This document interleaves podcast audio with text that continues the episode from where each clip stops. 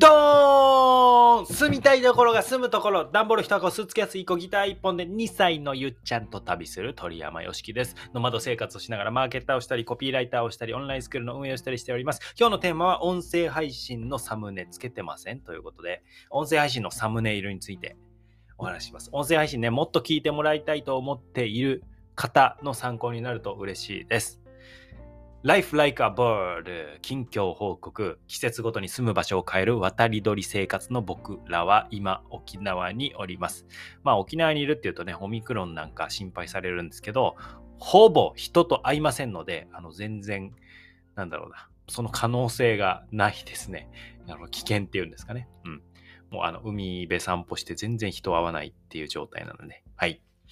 で、えー、最近の僕はですね、えー、朝にオンラインコース作りをしております。今ね、3つ並行して作ってて、もうなんかやるっきゃないみたいな感じで必死ながら、まあ、楽しい、え、感じなんていうんですかね、この夢中でバレーボール、バレーボールを追いかけてた中学校の部活とか、バレーボール部だったんですけど、僕セッターだったんですけど、とか死ぬほどね、練習したボクシングに近くて、えー、苦しいけど楽しいっていう感じですかね。もう必死。はい。ま僕はね、売れないもの作っても仕方ないというぐらい思っちゃってるので、えー、売れないものを作るのはね、あの趣味ですので、ただのね、別に自己満足じゃないですか。えー、でも売れるかどうかっていうのは市場に出してみないとわからない部分もあると。これが難しいところで。まあ、なのでね、デジタル系のプロダクトに関しては、大枠は作るんですけれども、設計ですね。えー、売ってから中身を作ったりします。で、えー、僕の場合は売れたので必死に作るということですね。それがなんか一気にボンボンボンって売れたので、まあ頑張って作る。でもそうでもしないとね、人って行動しないので、えー、売ってお金いただいて、で、しっかり作っていくというような感じかなと思います。まあその分ね、最初に買ってくれた方には、より、えー、高い、後から買う人よりも高い価値提供をするというような感じですかね。しっかり向き合っていきましょうということで、So, let's get into the main topic. メインのトピックいきます。日本語にしちゃった。音声配信のサムネと、えーいうことで、音声配信のね、サムネを放送ごとに変えている方、まあ、いたとしたら、えー、これやめた方がいいです。はい。これもちろんね、あくまで僕の一意見として聞いてください。だから最後はあなたが判断してくださっていいんですけれども、実際ね、僕もサムネを毎回つけて変えてきた人間です。はい。が、ある時からそれをやめました。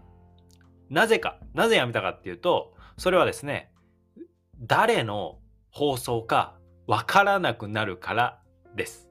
はい。まあ、僕のね、顔をしっかり認識している人であれば、僕の顔が写った何か、えー、違う写真だったりとかしても、ああ、鳥山さんねって認識すると思うんですけども、えー、これね、実際に、まあ、僕がこのリスナーとして思ったことなんですね。えっと、まあ、これ、スタンド FM の話ですけど、この僕の気づき、いったタイミングは、フォローしている人の放送っていうのが、こう一覧でね、サムネが出てくるんですけど、まあ、サムネが一番ドカンって入ってくるんですよね。で、次にタイトル。だから、その放送名とか誰が放送してるっていうのは、一番ちっちゃく、しっかり見ないとわかんないですね。えー、しかもチャンネル名なんで、その放送してる人のパーソナリティの名前じゃないんですよ、表示されてるのが。で、そうすると、まあ、まずサムネドカンですよね。これで認識しないと、ああの人のだって聞かない、聞き始めないですよ。で、フォローしてるはずなのに、僕がフォローしてるはずの人なのに、誰これって思ったんですね。だからサムネが、なんでかというと、サムネが初見だからです。で、聞かなかったんですよ。いや、誰かわかんないから。まあ、結局誰だったかはわからないんですよ。はい。でね、でです。でです。これ、サムネで聞くかどうか判断していないという話します。もちろん、100%じゃないですよ。判断してる人もいるんですけど、基本的にはサムネで判断してないと。で、音声配信のリスナーっていうのは他の媒体と違って、配信それぞれよりも、配信のそれを聞くっていうよりも、チャンネル自体を聞いてるんですね。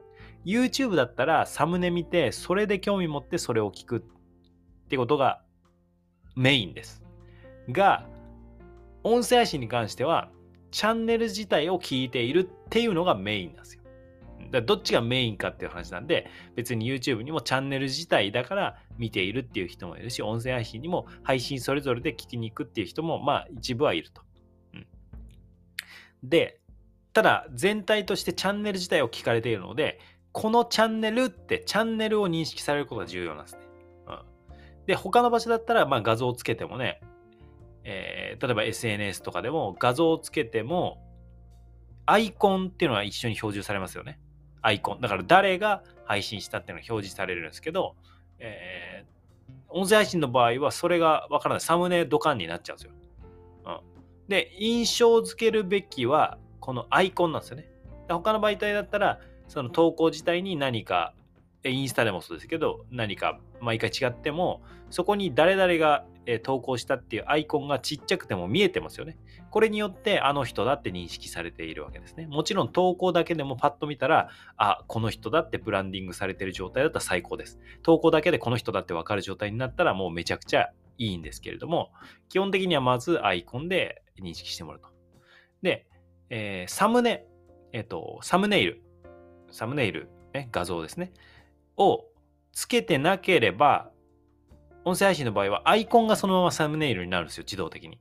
だからもうこれでいいんですよ。このアイコンを覚えてもらう。このアイコンをとにかく印象付けるとですね。あるいは万が一アイコンはプロフィールだけで見せたいという気持ちがあったら、サムネイルはサムネイルで固定するのがいいです。サムネイルはこれっていうふうに固定する。僕の場合は今は、えー、放送のアイコンが、えー、放送になっえっと、配信のサムネイルに自動的になってて、つまり空欄にしてるので自動的になっていて、まあ、サムネイル変えるっていうタイミングは、まあ、人によってね、どっかであるかもしれませんが、えー、まあ、それはいいいいんですけど、それ空欄にしとけば、サムネイル変えたら一気に全部変わるんですね。その放送のアイコンが。なので、空欄しておくと。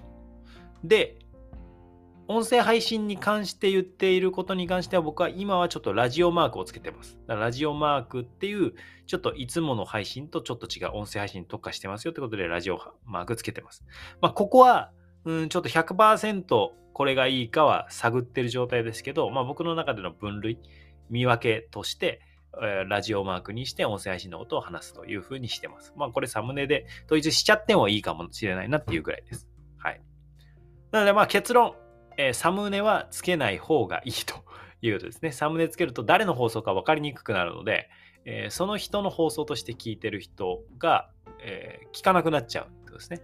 なので、え、つけない方がいいというお話をしました。まあ、これ、えっ、と、スタンダー FM だけじゃなくて、ポッドキャストでも一緒で、そのアイコンが表示されるので、アイコンで認識されるということが重要です。まあ、特にスタンド FM という話ですね。で、最も重要なのはやっぱり放送している人です。人、そのお互いね。なので、人間をこう磨きまくって、魅力的なコンテンツを届けられるようにしましょうということでございます。はい。まあ、音声配信は伸びにくいので、基本的にね、伸び率はね、あんまり気にしないのが特撮、特策です。まあ、だから、あの、うんと、だから何にも気にしなくていいってことじゃなくて、まあ、すごく自分との戦いのメディアって感じですかね。自分で、え、コンテンツを磨いていって、え、価値を高めていく。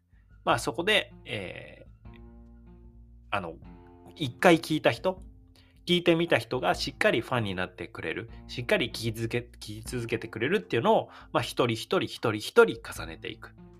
もちろんね、放送テーマとかの最初の戦略の設計はあるんで、そこも重要なんですけど、あとはその積み重ねていくっていうところで、まあ、自分の本物性と価値を磨く媒体だなとつくづく思います。だからなんか自分が成長していけるような、え、感じに僕は音声配信と向き合っております。はい、最後に Today's English Words ということで、改正高校含め12年間英語教師だった僕から英語の言葉を紹介します。いつでも海外に打って出られる体にしておきましょう。今日の言葉は Man cannot discover new oceans unless he has the courage to lose sight of the shore かっこいいですね author アンドレ・ガイド氏の言葉です Man cannot discover new oceans unless he has the courage to lose sight of the shore、えー、人は man cannot discover 見つけられないよと。 New Oceans 新しい海。新しい海見つけられません。unless 何々しない限り。これしないと新しい海見つけられませんよって言ってます。何しないとなのか ?He has the courage to lose sight of the shore. shore っていうのは浜辺ですね。だ浜辺を見失うっていう勇気を持たないと新しい海には出会えませんよということです。うん。いいですか？浜辺を見失うっていう勇気持たないと新しい海に出会うことはできない。見つけることはできない。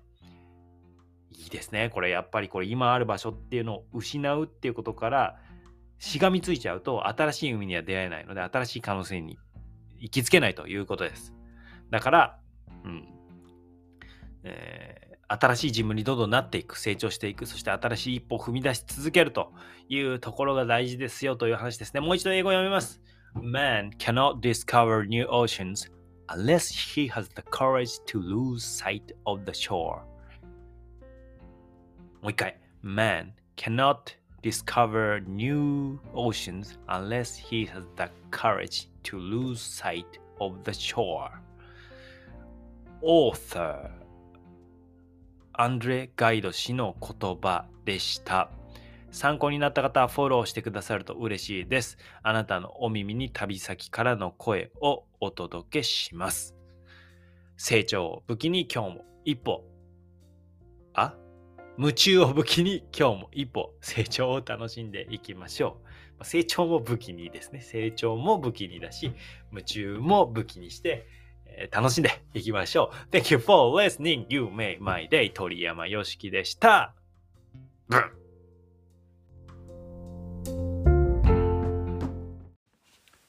3、2、1どうぞ。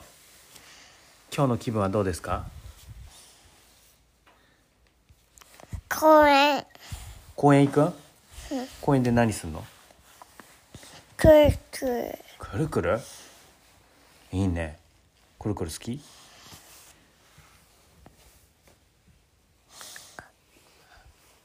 あくぶしてんね。公園にどうやって行くの？ふーすんだ。ふーしていくのね。OK 楽しんできて。ママ。ママと？うん。いってらっしゃい。うん。バイバイ切よ。切ってゆうちゃん切って。